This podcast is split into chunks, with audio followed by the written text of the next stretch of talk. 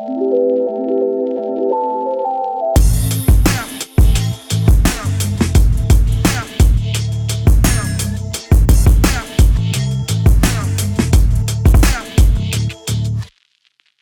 Hallo liebe OMR-Medianer, willkommen zu einer neuen Folge dieses Podcasts, in dem wir Menschen aus der digitalen Verlagswelt interviewen. Ich bin Pia Frei, Mitgründerin von Opinory und möchte an erster Stelle Danke sagen für die vielen fantastischen Rückmeldungen, die es auf unser letztes Interview mit Brian Morrissey gab, dem Chefredakteur von Digiday, der hier in der letzten Folge seine Vorhersagen für das Medienjahr 2019 geteilt hat. Dieses Mal sind wir wieder ganz deutsch unterwegs und haben einen besonderen Gast, Anna Beke Gretemeyer, Chefredakteurin von Stern Digital. Anna hat, wie ich auch, die Axel Springer Akademie in Berlin absolviert, war bei Bild TV für die, äh, bei Bild für die Web TV Abteilung verantwortlich, hat später ihr eigenes Unternehmen gegründet, bevor sie 2014 zum Stern kam. Sie hat völlig verdient alle möglichen Preise gewonnen, von den Top 25 Medienmachern von morgen bis zum Newcomer des Jahres von Kress, aber ich finde besonders herausstechend Annas Führungsstil, mit dem sie im Traditionshaus, das der Stern mit 70 Jahren Verlagsgeschichte Nummer ist, ein Klima geschaffen hat, das frei von Hierarchiedünkel und Ego-Geballer viel Innovation fördert und Mitarbeiterentwicklung in den Vordergrund stellt. Und äh, ja, so ein, so ein positives Arbeitsklima ist ja in Redaktionen gar nicht selbstverständlich. Und wir reden in dieser Podcast-Folge darüber, wie Anna das hergestellt hat und über vieles mehr. Also, viel Spaß. Herzlich willkommen, Anna. Danke dir. Du bist die, ich glaube, die erste Chefredakteurin dieses Pod, die hier im Podcast sitzt. Äh, das ist gut, Chefredakteurin von Stern Digital. Ähm, das ist, bist du seit einem knappen Jahr, richtig? Oktober? Ja, seit einem Jahr jetzt. Aha, aha. Was sind gerade jetzt am 12. September 2018 deine größten Herausforderungen? Ähm, die größten Herausforderungen. Also ähm, erstmal journalistischer Natur, ähm, einfach die politischen Zeiten aktuell. Ne? Mhm. Das, was wir jetzt in den letzten Wochen schon wieder massiv mitbekommen haben mit Chemnitz, mit Klöten, das ähm, beschäftigt uns natürlich. Also die komplette Berichterstattung rund um die ähm, Parteiberichterstattung, nenne ich das jetzt mal, bei uns in Deutschland, aber eben auch Flüchtlingspolitik, ähm, ähm, die Diskussion, die die Bevölkerung untereinander führt, das ist wahnsinnig fordernd, auch für uns, da einfach immer wieder so einen Blick drauf zu haben, objektiv ähm, zu sein, neutral. Was uns am, am meisten rumtreibt, ist das ganze Fact-Checking rund um das mhm. Thema. Wahnsinnig anderer Job inzwischen. Also Online-Journalist jetzt gerade zu sein, ist was völlig anderes als noch vor drei Jahren. Wie macht ihr das bei so einer aufgeheizten und sich sehr schnell entwickelnden Lage wie Chemnitz? Wie macht ihr da das Fact-Checking? Ähm, ja, wie machen was wir das? Da die wichtigsten, was sind da die wichtigsten Mittel und die so äh, Wahrheitskriterien? Also generell gilt bei uns, bevor eine Nachricht rausgeht, und mit rausgehen meine ich ähm, nicht nur auf die Seite, sondern eben auch bei Twitter oder ähm, ähm, sonstigen Social-Kanälen, ähm, gilt immer, dass davor gecheckt wurde. Also bei uns gilt das Credo Seriosität vor Schnelligkeit. Anders als bei anderen Plattformen. Haben wir auch geändert. Ne? Also das ist, ähm, ist total, total wichtig in der heutigen Zeit. Und ähm, ähm, dieses ähm, Verifizieren von den Nachrichten oder von, von den Videos, die da draußen gerade kursieren oder so, das kostet natürlich Zeit und das kostet Ressourcen. Und ähm, wir haben ähm, im Zuge dieses Anspruchs ähm, bei uns ein, ein Fact-Checking-Team entwickelt, also das Team Verifikation nennen wir das. Mhm. Und das haben wir inzwischen auch ähm, ähm, übergreifend mit anderen ähm, Redaktionen zusammen aufgebaut. Also wir arbeiten da im Bertelsmann Kosmos zusammen, haben eigeninitiativ auf Redakteursebene miteinander gesprochen und haben uns dann irgendwann das Go abgeholt und machen jetzt eben mit der RTL-Gruppe ganz eng zusammen. Also RTL, NTV ist da drin, RTL 2. Wir sind seit diesem Jahr sogar international ähm, mit Luxemburg, Frankreich, Großbritannien, Belgien und ähm, haben 120 Leute geschult bei uns, ähm, die mit 64 verschiedenen Tools Nachrichten, Videos, Bilder verifizieren. Und das ist ja, das kann ja alles sein. Ne? Also wenn wir jetzt mal bei Chemnitz bleiben, beim aktuellen Beispiel. Das gilt aber für jeden Beitrag, der rausgeht. Ja, aber vor allen Dingen, ja, aber vor allen Dingen gilt es bei Lagen. Also ähm, es gilt nicht für jeden Beitrag, weil natürlich jeder Journalist, der ein Thema beackert, durchaus dieses Know-how und auch dieses, dieses Werkzeug irgendwie mitbringen muss und ich davon ausgehen muss, dass äh, jeder in meinem Team ähm, seine Rechercheleistung irgendwie selbst vollbringt. Aber es gibt ja ähm, Vorkommnisse, wo irgendwie Material bei uns auf den Tisch kommt oder auch im Netz steht und man sehr schnell das auch gecheckt haben möchte und dann eben mehrere Leute draufsetzt. Und also wenn wir jetzt mal bei Chemnitz bleiben, ne, ähm, als dieses Video rausgekommen ist und, und ähm, ähm, Maaßen sich ja dann auch so ähm, ganz aktiv dagegen positioniert hat und gesagt hat, man sieht da keine Herzjagd das stimmt gar nicht, das Video so. Da haben wir eben auch ähm, äh, mit 33 Leuten dieses Video gecheckt. Also es geht dann immer so, ne? Dieses Video oder diese Nachricht, dass jemand sagt, da ist irgendwas falsch oder guckt mal, das Video Hetzjagd und so weiter geht raus und ähm, wird bei uns dann als Anfrage in so einen Mailverteiler gestellt. Und der, der gerade Zeit hat, also das ist nicht einfach eine Abteilung, die nur das macht, das sind einfach Leute wie, wie du und ich, die da sitzen, diese E-Mail bekommen und jeder, der gerade Zeit hat oder sich dafür dann Zeit nehmen möchte, schreibt kurz, okay, ich bin dran, ich setze mich dran. Und dann teilen wir ganz schnell auf, eben redaktionsübergreifend, die einen prüfen das Social-Profil, also wer hat eigentlich dieses Video abgesandt, wer steckt dahinter Zeckenbiss, Antifa-Zeckenbiss. Ähm, ähm, die anderen kümmern sich nur ums Video, wann wurde das das erste Mal ähm, abgeloadet, ähm, äh, checken ähm, das Bildmaterial, Pixel für Pixel wird da durchgegangen, gibt Schnittfehler, ist ein Schatten komisch, ist irgendwas bearbeitet. Ähm, und die anderen ähm, machen dann die richtige, in Anführungszeichen, oder das, das ursprüngliche Handwerk im Sinne von einmal abtelefonieren mit Polizei, Pressesprechern und so weiter, dann irgendwie die Werbung, die man da sieht, ähm, ähm, im Video analysieren, kann das überhaupt jetzt sein, also da war so Ströplakate zum Beispiel von, von einem Theaterstück und dann checkst du halt, wird dieses Theaterstück jetzt wirklich gerade aufgeführt? Ist das gerade plakatiert in Chemnitz? Also so ganz normales journalistisches Handwerk. Aber dann hast du halt innerhalb von fünf Minuten setzt sich ein Projektleiter drauf auf dem Verifikationsteam und sagt, okay, du das, du das, du das, du das. Und nach einer halben Stunde hast du einfach die ersten Ergebnisse. Und damit sind wir trotzdem wahnsinnig schnell, weil wir eben übergreifend arbeiten, aber auch gewiss richtig mit dem, was wir da sagen und mit dem, was wir schreiben. Und das ähm, äh, finde ich maximal wichtig in der heutigen Zeit, dass man das ähm, als, als Medienmarke oder als, als ähm, ja, als Publisher letztendlich auch, ähm, dass man da so hinterstehen kann und einfach für verifizierte ganz klare, wahrheitsgemäße Information steht. Merkst du, seit ihr diesen klaren Beschluss getroffen habt, ähm, wie heißt das nochmal, also Wahrheit vor Schnelligkeit oder Seriosität, Seriosität vor, Schnelligkeit. vor Schnelligkeit? Merkt ihr da, habt ihr, seht ihr davon Traffic-Auswirkungen? Ich kann nur sagen, dass wir, seitdem wir ähm, so arbeiten, unsere Unique User massiv gesteigert haben. Also wirklich massiv, weil ich bilde mir zumindest ein, dass die Leser das da draußen auch merken. Wir ähm, ähm, ähm, moderieren das aber auch bewusst an. Ne? Also wir schreiben die Artikel inzwischen auch so, ich äh, gar nicht wirklich rechtfertigend, aber schon extrem erklärend. Also eigentlich erklären wir so ein bisschen unseren Beruf ganz oft in Artikeln. Mhm. So, ne? Bei diesem Chemnitz-Video haben wir dann einen Artikel verfasst und gesagt, lieber Herr Maaßen, ähm, wir zeigen Ihnen, warum dieses Video ähm, ähm, echt ist. Und haben dann einfach in fünf Schritten erklärt, wie wir recherchiert haben, was wir gemacht haben und was belegt, dass dieses Video zu 98 Prozent ähm, real ist mhm. so und kein Fake. Und ich glaube, durch diese Art Erklärjournalismus und auch durch diese Transparenz, was wie gemacht wurde und was, wo man aber auch manchmal nicht hintersteigen kann, ähm, wird man wieder ganz anders wahrgenommen da draußen bei den Lesern und bei den Usern. Und ich glaube auch, dass das dazu führt, dass man als User zurückkommt zu diesem Medium, wenn man denkt, hey, die scheinen echt zu wissen, was sie da tun. Wir schreiben, schreiben ja auch manchmal äh, ganz gezielt, das und das machen wir nicht, weil. So, ne? Also ja. ähm, auch das erklären wir dann. Wenn, wenn ich irgendwie der Meinung bin, das können wir, das sind Bilder, die können wir nicht zeigen oder so, dann, dann erklären wir das in einem Artikel und sagen, das ist die Nachricht, aber zeigen können wir euch das nicht, weil wir uns dagegen entschieden haben, aus folgenden Gründen. Wir sind immer noch bei Herausforderung 1. Sind äh, ist aber diese Herausforderung, wie bezieht man da Position und äh, was für Standards und Prinzipien richtet man und Workflows richtet man im Newsroom ein, um damit um mit dem zurechtzukommen. Sind das Sachen, die für dich selber einfach nur sozusagen Hygienekriterien deines Jobs sind? Oder ist das auch an irgendwelche KPIs ge gekoppelt, die ihr als Verlag oder die ähm, ihr als Sterngruppe habt? Das sind KPIs, also die wir, ja, ich würde also schon sagen, das sind wahrscheinlich schon, ne? Unique User, ja, ja, genau. Also KPIs sind ja bei uns, ähm, ähm, es gibt harte und es gibt weiche ja. KPIs.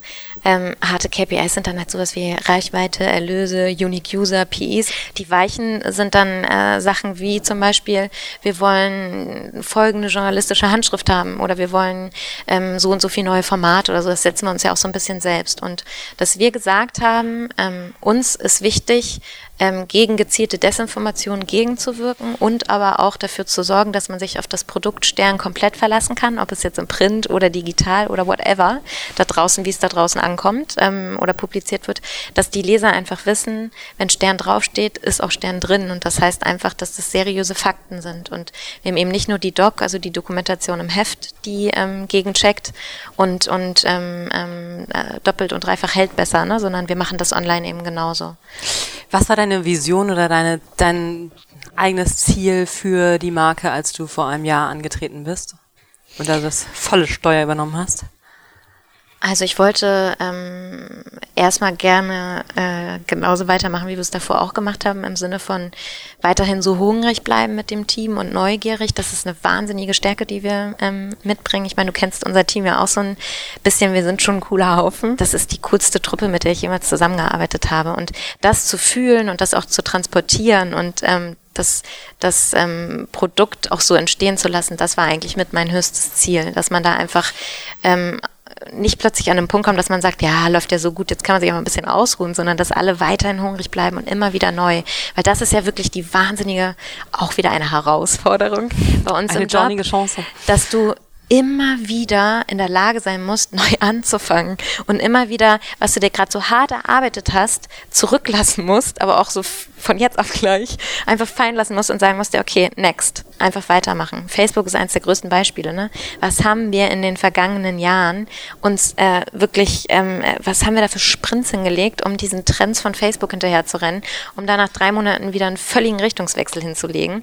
Ähm, extrem anstrengend. Ja. Ähm, und das ist ja nicht nur, also letztendlich ähm, ähm, Distribution unseres Contents generell. Du musst einfach wahnsinnig flexibel dich immer wieder auf neue Plattformen einlassen, ne? Oder überhaupt gucken, was ist der neue heiße Scheiß, wo wollen wir mitmachen, wo nicht. Naja, oder aber würde ich sagen, im Fall, wofür der Fall Facebook, finde ich, aber auch steht, ist, sich nicht äh, bis an die Grenzen hingeben, also unkontrollierbaren Plattformen hingeben in seiner eigenen Strategie. Also nur weil ist jetzt, weiß nicht, Facebook Live-Video gibt, dann da auf einmal ja. sofort ein eigenes Team aufzustellen und zu rennen, wo eben ähm, der große blaue Player die das Stöckchen hinwirft. Voll. Das kann es ja nicht sein, oder? Da finde ich sozusagen diese, diese heftige Facebook-Ära ein krasses, einen krassen Wegweiser, dass man viel mehr die eigene DNA und die eigene Marke und die eigene Plattform ähm, stärken sollte, statt nur auf diese unkontrollierbaren Player zu wechseln. Und das ist tatsächlich auch ein Ziel gewesen und das ist auch etwas, ähm, was mir weiterhin wahnsinnig wichtig ist, dass wir so breit wie möglich aufgestellt sind und nicht abhängig von einem dieser Player oder auch von einem Vermarktungskunden oder oder oder, sondern dass man einfach überall mitmischt und für sich rauszieht, was auch zu einem passt und wo man vielleicht auch selber reinpasst mit seinen Inhalten und, und, und seinem Stil, aber dass man ähm, trotzdem nicht aus dem Auge lässt, sich auch neue Sachen noch zu erschließen. Also es gibt, finde ich, generell im Leben nichts Schlimmeres, als sich auf irgendwas auszuruhen. Wir sind ähm, in, in vielen Sachen, ähm, also generell glaube ich, ähm, relativ hands-on unterwegs. Also wir sind sehr angstfrei. Wir probieren ganz, ganz, ganz viel aus, auch ohne groß Konzepte zu schreiben und ähm, ähm, hin und her zu wälzen, ob man das jetzt machen sollte oder nicht. Aber eben oft mit kleinen Teams und dann oft mit einem Sprint und gucken, ähm, innerhalb von einer Woche, ist das was, was wir uns angucken wollen? Ist das was, wo wir Ressourcen äh, reinstecken wollen im Sinne von ähm, ähm, Personal, Power und eben auch ähm, Geld? Oder ist das was, was einfach gerade noch nicht zu uns passt oder vielleicht auch niemals zu uns passen wird? In Hinblick auf Team, ähm, du pflegst ja, oder du, die meisten Chefredakteure, die ich kennengelernt habe, haben einen anderen Stil, sind einfach äh, hierarchischer, politischer und tragen tendenziell eine äh, große häufig eine andere Portion Ego vor sich her. Machst du, was machst du bewusst anders, als du es selber in deiner eigenen journalistischen oder redaktionellen Laufbahn bei Bild, bei der Welt kompakt wo, und wo du warst, erlebt hast? Gibt es da Sachen, wo du dich bewusst abgrenzt, wo du, wo du gesagt hast, ich möchte es aber so machen? Ähm, ich bin nicht so ein Freund von ähm, die Stimme erheben und irgendwie laut werden und ähm, andere Menschen spüren lassen, dass man jetzt hier selber der Chef ist und irgendwie so hierarchische Strukturen aufbauen. Das ist gar nicht meins. Ähm, ich bin Teil des Teams so und ich, ich bin nur an dem Punkt und kann auch meinen Kram irgendwie machen, weil das Team hinter mir steht und sein Kram macht. Und jeder hat seine Aufgaben und jeder hat eine Meinung und die ist genauso viel wert wie meine Meinung, weißt du, so. Und klar gibt es Situationen, wo ähm, man mal entscheiden muss oder wo auch mal schnell was entschieden äh, werden muss und ich bin ähm, ähm, überhaupt kein Mensch, der nicht entscheiden kann. Also im Gegenteil, ich entscheide gerne und ich entscheide auch gerne ähm, schnell und habe da auch keinen, also keine keine ähm, Hemmung irgendwie, ne? Ähm, aber trotzdem höre ich mir auch gerne an, was andere dazu zu sagen haben oder was, was für Gedanken so im Raum sind. Und ähm, die Redaktion weiß, was für Themen mich umtreiben und auch was für Themen den Verlag umtreiben. Und ich weiß aber auch relativ detailliert, was ähm, für Themen jeder, jeden, jeder Redakteur bei sich äh, tagtäglich auf dem Tisch hat. Und ich glaube, das gibt so ein ganz gutes Vertrauensverhältnis. Und ähm, das ist etwas, das ist vielleicht etwas, was ich mir dann doch bewusst vornehme ich möchte, dass die ein Vertrauen in mich haben, ähm, dass ich das schon schaukel irgendwie für sie, damit sie sich auf ihren Kram konzentrieren können, der nämlich der wichtige Kram ist, der Content, das so für stern.de irgendwie steht oder Stern digital. Ähm, und das hatte ich nicht immer so selber, glaube ich. Also ich habe oft, wurde oft mit ähm, Entscheidungen konfrontiert, ohne dass ich sie erklärt bekommen habe und ähm, war oft ganz anderer Meinung, aber es war auch gar keinen Raum dafür, diese Meinung zu äußern und das fand ich nicht immer so gut. Aber was würdest du sagen, war jetzt in den vergangenen Jahren, als du, als du, als du da äh, voll verantwortlich am, am Steuer standst, was war dein größtes Learning in Sachen Leadership? Also ähm, das, was für mich gute Führung ausmacht, ist nicht nur, dass du dein Team motiviert, motivierst und motiviert hältst, und auch ähm, irgendwie noch ein Gespür dafür hast, was sie bewegt und abseits von deinen KPIs und den Sachen, die du dir so vorgenommen hast und die Projekte, wo du die Leute gerne einsetzen willst, dass du auch noch so ein Gespür hast dafür, was die umtreibt und was für Projekte sie eigentlich umsetzen wollen und dass du dem auch Raum gibst. Ähm, ähm, das ist für mich irgendwie gute Führung und dazu gehört aber, und das ähm, musste ich im letzten Jahr mit mir selbst einfach auch äh, extrem hart lernen. Ich wusste schon immer, dass das wichtig ist, aber es ist ganz schön hart, das dann auch umzusetzen. Die Priorisierung.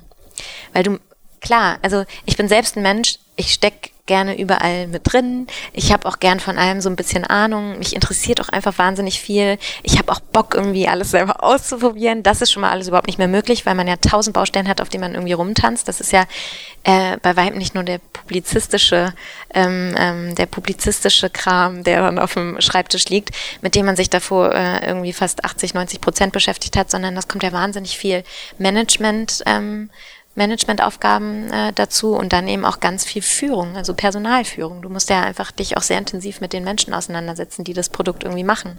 Was heißt das in, in der Herausforderung zu priorisieren, zum Beispiel? Also wo musst du da, naja, musst also du, musst du einen Trade-off machen, der nee, ganz klar auch Nein zu sagen und ganz klar auch Sachen sein zu lassen. Und das fällt mir als Privatperson, also mir als Anna, fällt das immer schon sehr schwer, ja. ähm, weil ich gerne auf allen Hochzeiten tanze und das auch ab, hart abfeier und mir das total Spaß bringt.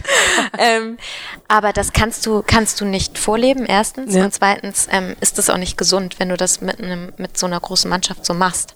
Ähm, du musst ganz klar sagen, okay, jetzt laufen wir in die Richtung, weil wir daran glauben. Und also du musst ja mit deinen Ressourcen irgendwie umzugehen lernen und, und auch das irgendwie vorleben, damit die das umsetzen können mit ihren Teams. Das, das ist schon krass, eine Herausforderung. Wie sehr man da, wie sehr man da Vorbild ist und wie schnell Sachen, die man selber macht und manchmal eben unbewusst, ähm, also oder nicht absichtlich nicht richtig macht, wie sich das alles so fortpflanzt und kopiert in so einem großen Team. Das, das, das hat man fast gar nicht unter Kontrolle, was sich da sozusagen von seinem eigenen Managementstil dann eben hochskaliert, weil es auf einmal eben ein ganzes, ein ganzes dickes Team irgendwie nachmacht. Wie zum Beispiel eben sozusagen zu viel gleichzeitig machen oder zu abrupte Entscheidungen treffen oder zu wenig kommunizierte Entscheidungen treffen oder zu hektisch auf, auf Sachen reagieren. Genau. Das ist das, das ist so, wie sich das fortpflanzt, finde ich oft, oft äh, ähm, jagt mir Respekt ein.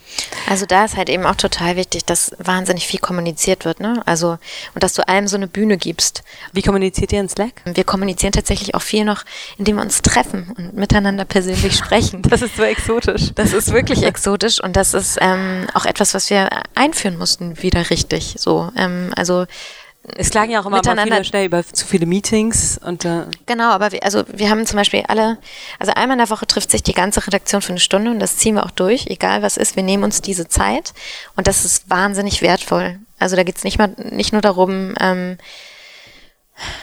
zu informieren und zu sagen, okay, was hat uns diese Woche bewegt, sondern da geht es auch wirklich nochmal darum, Themen ähm, hervorzuheben, zu loben, auch zu kritisieren, also einmal so einen Schritt zurück zu machen, einmal zu atmen ne? und einmal draufzuschauen, was hat man eigentlich gemacht und eben auch Diskussionen Raum zu geben, also zum Beispiel über Chemnitz. War das richtig, dass wir so darüber berichtet haben? In dem Fall würde ich jetzt sagen, ja. Aber es gibt auch Situationen, wo man mal so merkt, hm, waren das vielleicht zwei, drei zu viele Artikel? Zu einem Thema, hätten wir da nicht vielleicht auf das oder so. Und das, das brauchen wir. Und das, also auch der Redaktion wirklich Raum zu geben und den einzelnen Leuten zu fragen, warum haben wir das so und so gemacht oder so, weil das kommt ja im alltäglichen Doing ähm, ähm, manchmal dann schon zu kurz. Die Morgenkonferenz ist bei uns nur mit den Ressortleitern. Also mhm. wir machen das nicht mehr mit der ganzen Redaktion, sondern nur die Führungsriege trifft sich in den einzelnen Teams, wird konferiert morgens, ne, um die Themen festzulegen, aber dann gehen die Ressortleiter äh, mit mir und, und Holger und Laura an die Konferenz und ähm, dann wird da quasi der Tag bestimmt. Aber das ist ja auch, ne? Also wir haben um 9.45 Uhr ähm, unsere große Konferenz und um 12 Uhr sieht der Tag ja immer schon wieder ganz anders aus.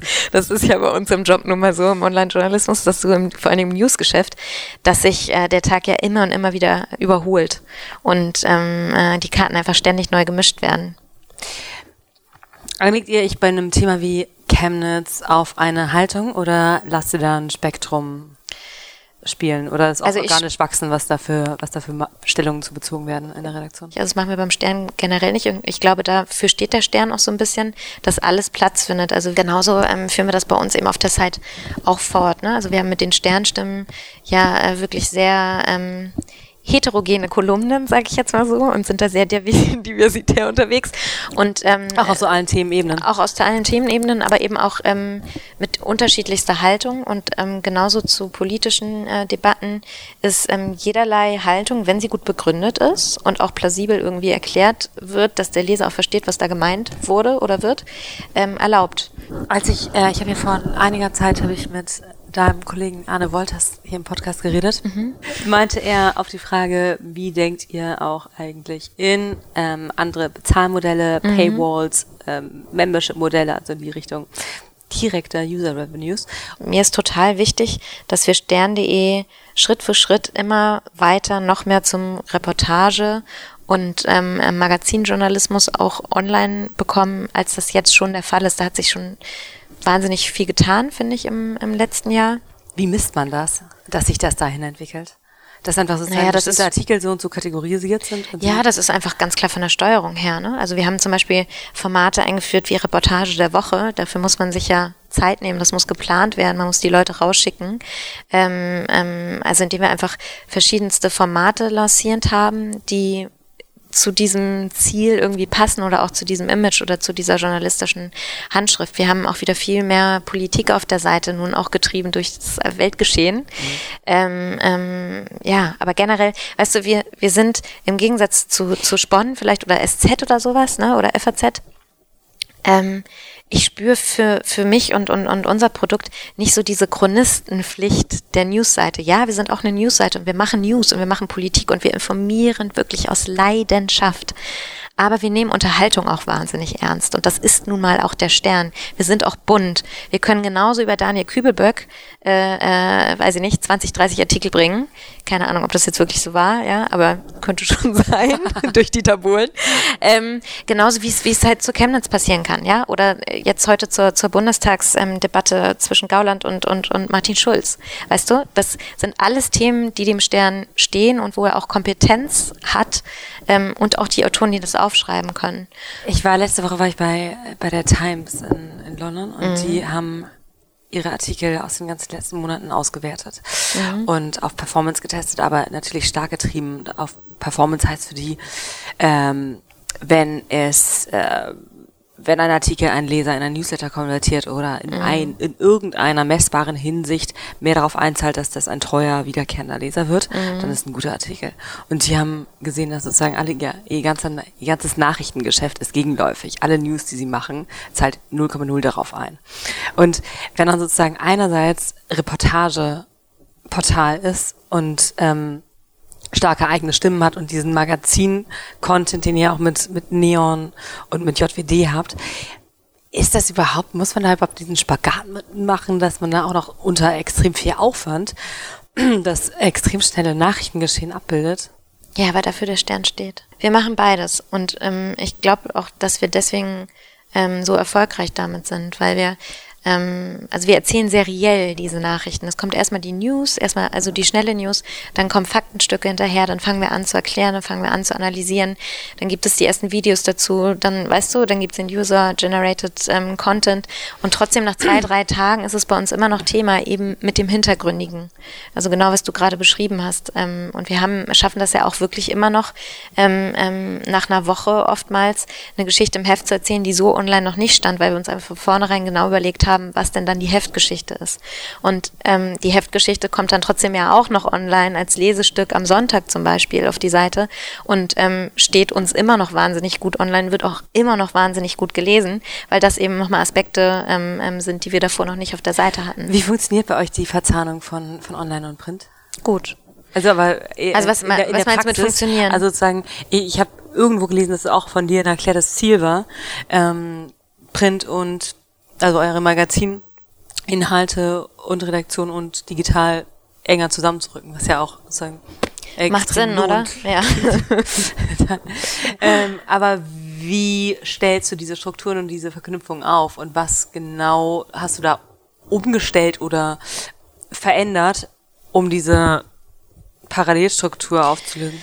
Also, ähm, das bin gar nicht ich, die da irgendwas umgestellt hat oder so, sondern das äh, sind wir als Gesamtkonstrukt, die da einfach ähm, ähm, sich in die Augen geguckt haben, als ich angefangen habe und gesagt haben, äh, wir machen das zusammen, ja, wir machen das zusammen. So und mhm. ähm, ich bin mit Christian ein wahnsinnig gutes Team und ähm, Thomas Ammann und äh, Giuseppe Di Grazia komplimentieren ja die ähm, Printchefredaktion und Holger Assmann und Laura Lena Förster ähm, die Online-Redaktion und zu sechs sind wir da einfach wahnsinnig stark. Wir haben ähm, wir haben einfach gegenseitig probiert, nur so ein bisschen Strukturen zu ändern, um noch einfacher miteinander kommunizieren zu können. Also als ich mit in die Chefredaktion äh, damals äh, gegangen bin, als ich Stellvertretung war, da hat man echt noch geglaubt, okay, das wird hier richtig harte Arbeit und dieses Jahr sieht es echt schon, also dieses Jahr bringt schon richtig Spaß. So, ne? Dieses Welche Jahr Maßnahmen haben da, glaubst du, am entscheidendsten darauf eingezahlt? Welche Maßnahmen? Also erstmal geht es natürlich darum, ähm, unser aktuelles Haupterlösmodell online ist Reichweite, ist so. Das heißt, die Reichweite muss stimmen und da haben wir, ähm, obwohl wir mit dem gleichen Stamm an Leuten irgendwie arbeiten oder sogar ähm, ein bisschen äh, anders arbeiten mit diesem Stamm, also nicht nur nicht nur Reichweite getrieben, sondern eben auch auf Experimentierschichten und neuen Projekten, haben es geschafft, die Reichweite massiv zu steigern im letzten Jahr. Also um gut 10 Mio und ähm, ähm, haben uns äh, trotzdem aber auch darum gekümmert. War das die, die Steigerung vor allem durch äh, News-Content oder vor allem durch äh, Sternstimmen, Reportage-Content, Magazin-Content? Also ich würde nicht sagen durch News-Content, sondern ich würde sagen durch die eigenen Themen, die wir jeden Tag ja. wieder setzen, also durch den Magazinjournalismus. Und ich meine auch mit Magazinjournalismus nicht, dass ich äh, ein Heft von Corona durchblätter, ein Post-it reinklebe und sage, oh, das wäre aber total schön, die Seite jetzt auch online zu publizieren, sondern ich meine tatsächlich, ähm, wir überlegen uns morgens, ja, das machen wir auch, also nicht mit dem Post-it und, und, dem Heftblättern. Boah, das wäre eine geile Vorstellung, oder? Ich sehe mich da schon so mit, mit so bunten Post-its und so Magazinpaletten von mir. Das wäre so Chefredakteur Charakter, wie ich es mir früher vorgestellt habe. Nein, ähm, ähm, äh, nein, mit Magazinjournalismus meine ich, wir überlegen uns morgens, was sind Themen, die uns bewegen, was sind Themen, die wir setzen wollen, und dann spielen wir die unabhängig von dem, was die Welt uns eigentlich gerade vordiktiert, so was da draußen so passiert. Und ähm, ich glaube, dass dieses eigene Themensetting und dieses auch dieses starke daran glauben an das, was wir da machen und dahinter stehen und den Leuten auch zeigen, dass es sich lohnt, das zu lesen, dass das dazu geführt hat, dass wir Reichweite gesteigert haben und Unique User. Und wir haben auch ein bisschen die Strategie verändert. Ne? Also wir haben nicht nur ähm, Stern-Content bei uns, sondern ich habe gesagt, ähm, und das war am Anfang eigentlich eher so eine so eine fluxe Idee, ähm, aber das, was wir mit Facebook gelernt haben oder letztendlich jetzt auch mit Google und mit Amazon lernen, ist, dass so große Websites da draußen, ja, von so großen Medienanbietern plötzlich auch zu Content-Sites werden, uh, und ähm, äh, alles anbieten irgendwie und, und irgendwie, es ist alles da zu finden. Und wir haben auch echt starke Sites bei uns bei, bei Gruner und auch andere Verlage in Deutschland haben echt starke Markensites. Warum die nicht nutzen, um äh, auch anderen Content anzubieten. Also wie so ein Kiosk quasi.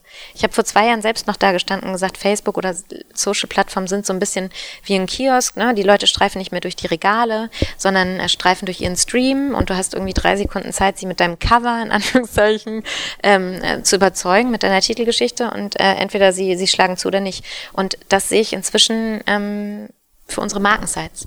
Also ich habe bei mir ähm, bei, bei stern.de nicht nur Neon äh, integriert, sondern eben auch Geo.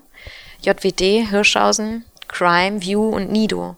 Und dadurch, das sind alles Titel, die unter dem in der Sternfamilie existieren, bis auf Geo. Geo war ein Experiment, was wir im letzten Jahr im Dezember dazugenommen haben. Aber es hat wahnsinnig gut funktioniert. Und bei Geo habe ich einfach ähm, ähm, diese ähm, harte Überschneidung der Zielgruppe gesehen und gewusst, dass die Inhalte von, von äh, Geo auch wahnsinnig gut bei unseren Lesern funktionieren werden. Warum denen das nicht anbieten? Das nimmt uns nichts weg. Und wie sehr lasst ihr die, äh, wie sehr geht es darum, für euch auch die als eigene Marke stattfinden zu lassen? Also, dass einem Leser klar ist, ich lese hier gerade einen Geo-Artikel. Ich glaube, das ist also total klar und auch total transparent, weil die Artikel von den anderen Marken haben einen ganz klar gebrandeten Teaser. Also da steht großes Logo dann drin, Geo. Und der Teaser sieht auch anders aus, also optisch von, vom Schriftbild. Und dann kommst du eben auf die Geo-Seite. Da habt ihr ja potenziell ein riesiges Content-Portfolio, auf das ihr zugreifen könnt und das ihr bei euch stattfinden lassen könnt. Eine ne? der größten Stärken von Gruner und Ja, meiner Meinung nach. Und ist da nicht auch ein total viel schlummerndes Potenzial da drin, Usern ihre äh, ganz eigene User Experience zu geben und sozusagen ähm, auf Stern zu personalisieren? Weil sozusagen ich bin vielleicht vollkommen ungeeignet für eure Chefkochbühne, die ihr potenziell da haben habt und ähm, aber krass affin für eure Geobühne und ihr habt da halt nur eure Frontpage und ähm, was ist da geplant? Das ist etwas, worüber man gut nachdenken könnte, ne? Die Idee hattest du, hattest du nicht als erste. Du, wir testen gerade, wir testen, so wir testen gerade ähm, ganz, ganz viel in diese Richtung. Also ja. die letzten zwei Jahre waren wirklich ähm, darauf ausgerichtet, nicht nur bei Stern, sondern auch bei Brigitte und Gala, also bei unseren großen digitalen Sites, ähm, Reichweite aufzubauen. Das, was Chefkoch immer schon hatte, ne? Marktführer zu werden, Reichweite aufzubauen und sich ein Segment ähm, zu erschließen und sich dann auch darauf zu setzen und so ein bisschen safe zu sein, so auf, mhm. bei dem, was man macht und wie man ist und wie man wahrgenommen wird.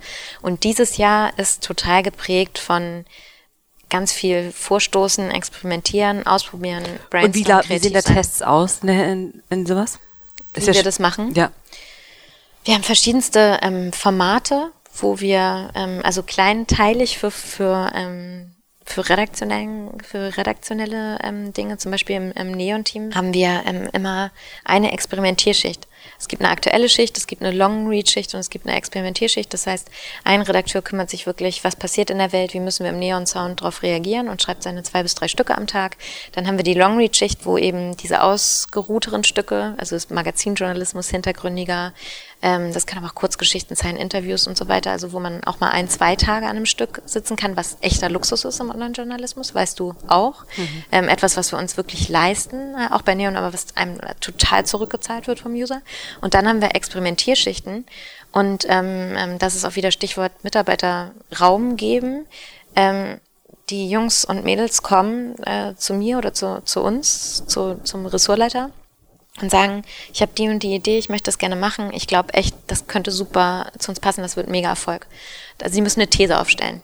Und dann kriegen sie eine Woche Zeit, auch mit Ressourcen, diese These in die Tat umzusetzen und uns zu beweisen, dass das stimmt. Auf jeden Fall dann ähm, sprinten die los. Dann haben die halt eine Woche Zeit und ähm, machen, da, machen da ihre Idee. Und am Freitag präsentieren sie und wir entscheiden ja, nein oder vielleicht. Und vielleicht heißt, wir brauchen noch eine Experimentierschicht, vielleicht sogar eine andere Person, die sich nochmal da drauf setzt. Und wir müssen es irgendwie, hat es noch nicht den Fit, irgendwie muss es anders gemacht werden. Und sag mal, wenn dann, es gibt ja auch so Gerüchte, dass ihr in Richtung Bezahlmodell experimentiert oder nachdenkt. Mm, wenn es in die Richtung geht, denkt ihr, dass ein, ein digitales Bezahlmodell oder mit oder Membership-Modell oder was auch immer da geplant ist, I'm very open äh, für Informationen dazu. Ähm, denkt ihr das als ganze Markenfamilie oder denkt ihr das äh, singulär in Marken? Weil das sich ja krass anbieten würde. Das. Also da sind wir ähm, auch immer sehr ähm, explizit. mhm. dass wir ähm, natürlich schon im, im, Hinterkopf haben, was für Marken da sonst noch irgendwie, ähm, also für welche Marken das auch passen könnte. Man denkt natürlich immer auch gesam gesamtheitlich oder wie sagt man, ge äh, ganzheitlich, wollte ich sagen, ganzheitlich.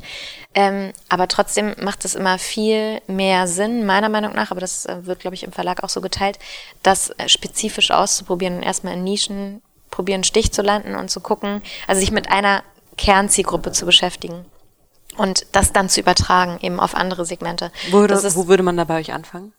Wie meinst du, mit welcher Marke? Mhm.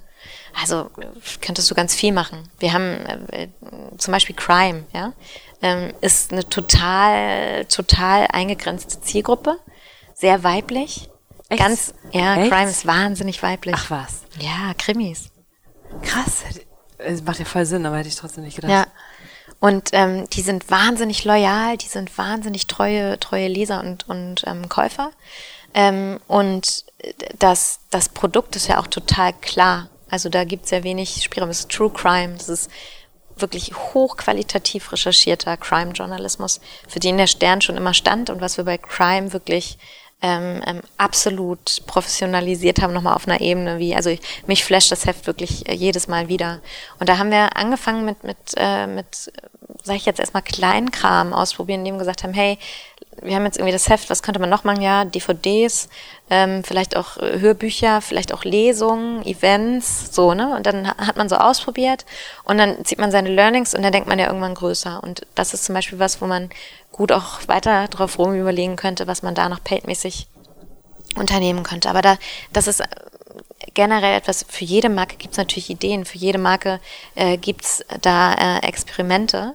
Und das ist auch ganz wichtig, dass wir das ähm, tun und das ist auch genau das richtige Jahr für uns und auch für den Verlag, ähm, in diesem Jahr herauszufinden, bei welcher Marke sich was lohnt. Und wir denken eben nicht nur über Paid Content nach, sondern auch über Clubmodelle. Sag mal, ähm, eine Hypothese, dass die meisten Nachrichtenportale mhm.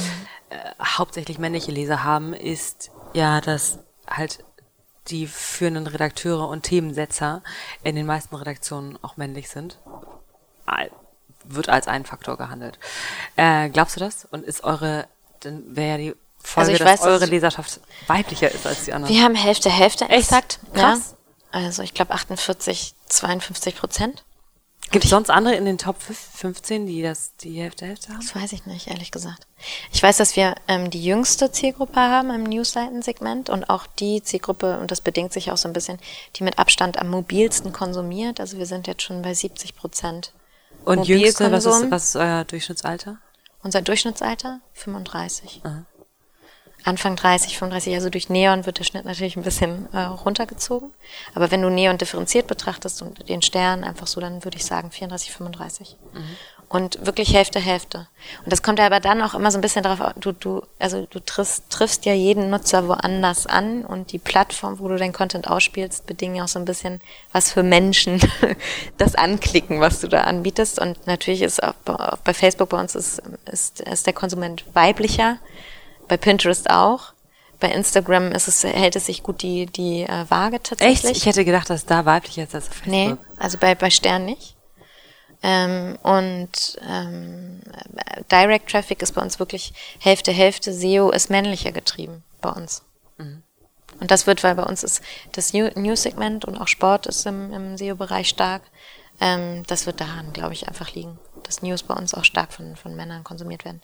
Aber du hast ja gerade so ein bisschen auch darauf angespielt, bei uns müsste es dann irgendwie mehr weiblich sein, weil wir viele Mädels sind. Aber ich glaube auch, ich habe das ehrlich gesagt nie, nie nachgezählt, aber ich würde jetzt mal so vom Gefühl sagen, sind wir Hälfte Mädels, Hälfte Jungs bei uns in der Redaktion. Was ja schon ein ausgeglicheneres Verhältnis ist als in vielen Vielleicht sogar ein bisschen weiblicher aktuell, weil wir ein paar Mädels jetzt, also wir, wir haben ja gerade eingestellt nochmal und das Wie viele? waren also für Neon haben wir nochmal eingestellt, nochmal drei. Das waren alles Mädels und da habe ich danach gedacht, verdammt, vielleicht hätte ich mal drauf achten müssen, also aufs Geschlecht achten müssen, aber das habe ich halt echt noch nie gemacht. Also ich entscheide ich ja. Ich habe auch neulich zum ersten Mal darüber nachgedacht, als wir nur noch Stelle neu besetzt haben, dass ich mal gerne versuchen würde, die Stelle männlich zu besetzen, weil wir auch äh, so einen weiblichen Überhang bekommen. Ja, aber ich habe, also da habe ich noch nie drüber nachgedacht, weil man entscheidet sich ja für den, den man am gut findet, findet, ja, also der am besten auf diese Stelle passt und auch das beste Themensetting mitbringt und, und, und das äh, Expertenwissen irgendwie. Ähm, und als ich dann das Team so zusammen im Raum gesessen und gesehen habe, habe ich gedacht, hm, ihr seid nur noch zwei Männer. ja. Glaubst du, es wird irgendwann eine Gegenquote geben? Glaubst du, das ist ein Trend, der sich, der sich Boah, fort, weiß fortpflanzt? Nicht. Weiß ich nicht, keine Ahnung. Aber ich finde das sowieso alles immer ein bisschen ähm, ähm, schwierig. Ich Bist du pro Quote? Nein. Nee. Das sind so Themen, ich habe mich da nie so drauf, drauf verkämpft. Also ich finde wichtig, dass die Debatten geführt werden. Ich finde wahnsinnig wichtig, dass ähm, offen diskutiert wird, dass ähm, ähm, Frauen oftmals noch weniger Geld verdient haben äh, als Männer. Geht gar nicht, meiner Meinung nach. Ähm, dass es in vielen Unternehmensgruppierungen oder Segmenten wahnsinnig schwer ist, als Frau Karriere zu machen. Ich selbst hatte die Erfahrung einfach nie. Und das lag, lag, also mag an den Medien liegen, mag an den Häusern liegen, wo ich ähm, gearbeitet habe, aber Springer und, und ähm, bei Gruner war das nie Thema. Also wenn du ehrgeizig warst und wenn du ähm, wolltest und wenn du ähm, irgendwie Bock hattest und, und das auch ausgestrahlt hast, ähm, dass du Lust hast, weiterzukommen und irgendwie mehr möchtest und, und dazulernen möchtest, dann wurde dir der Weg auch geebnet und du wurdest unterstützt, egal ob du Mann oder Frau warst. So die Gehaltsdebatte, die habe ich tatsächlich schon auch mitbekommen. Obwohl die heutzutage, finde ich, also bei Gruner ist mir die jetzt noch nicht untergekommen.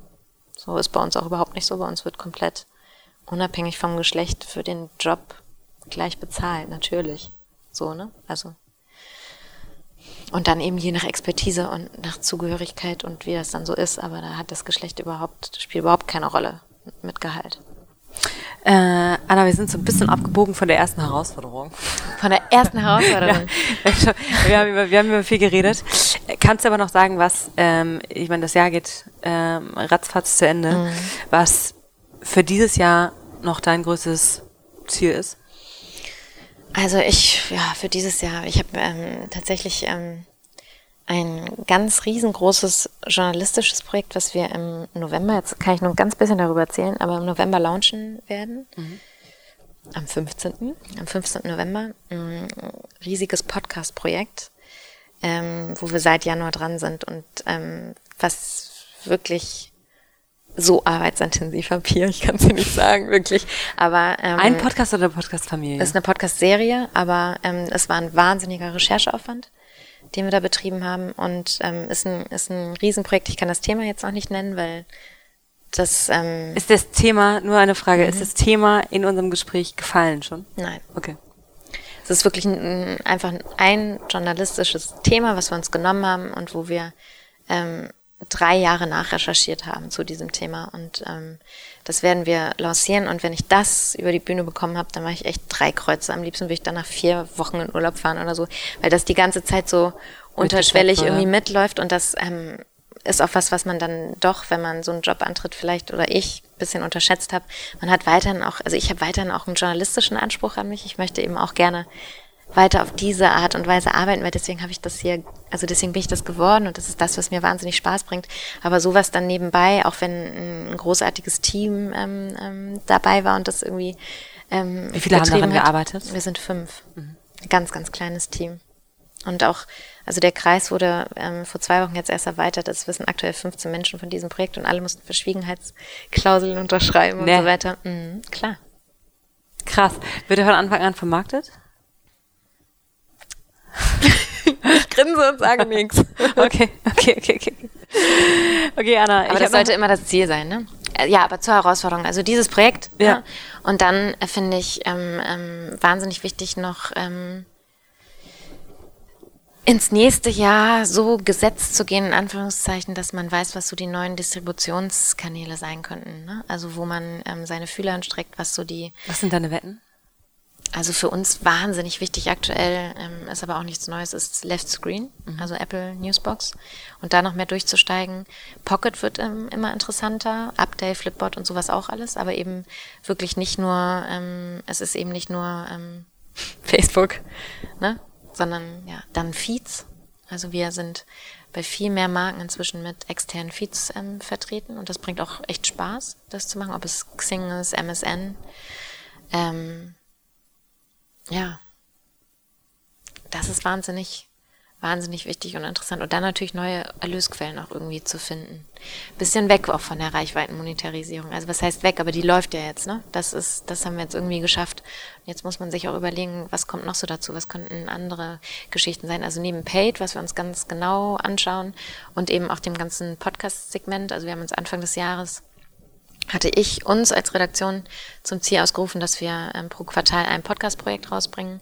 Die ersten zwei sind ähm, draußen und fertig. Das dritte kommt halt dann jetzt und das vierte. Das ist das November-Baby. Das ist das November-Baby und das vierte wird im Dezember rauskommen. Das, ähm, äh, ja. Und das erste war ein Reportage-Podcast Mono, den wir zusammen mit dieser gemacht haben. Das zweite war Sexbewusst, ein Projekt, wo ich wahnsinnig drauf stolz bin, Neon-Projekt was wir gemacht haben, ein Podcast und ein Videoserienprojekt, ähm, um die, ähm, die Frau mit ihrer Sexualität zu emanzipieren und einfach verständlich zu machen, was da eigentlich so abläuft im weiblichen Körper. Und wie wir gemerkt haben, fanden viele Männer das aber auch hochinteressant und wir haben wahnsinnig viele Forderungen und bitten, das jetzt auch für die Männer nochmal zu machen. Wirklich? Ja. Interessant. Anna, ich habe noch 1, 2, 3, 4, 5 Rapid Fire Questions. Okay, ich, ich probiere schnell zu sein. Genau. Äh, für dich selber, Twitter oder Instagram? Instagram. Hm. Berlin oder Hamburg? Oh. Ah. Hamburg. Ähm, aber da, dazu muss ich kurz sagen, Hamburg, Geburtsstadt, Heimatstadt, Berlin, die letzten elf Jahre haben mich zu dem gemacht, was ich ähm, bin. Und ich liebe beide Städte. Also ich war jetzt die letzten zwei Tage wieder in Berlin, mein Herz geht auf. Aber ich bin insgesamt immer wieder froh, wenn ich in Hamburg bin, weil ich da mehr zur Ruhe komme einfach. Und ich glaube, Berlin ist beleidigt. Tatsächlich. Ja. Aber äh, du liebst es trotzdem, okay.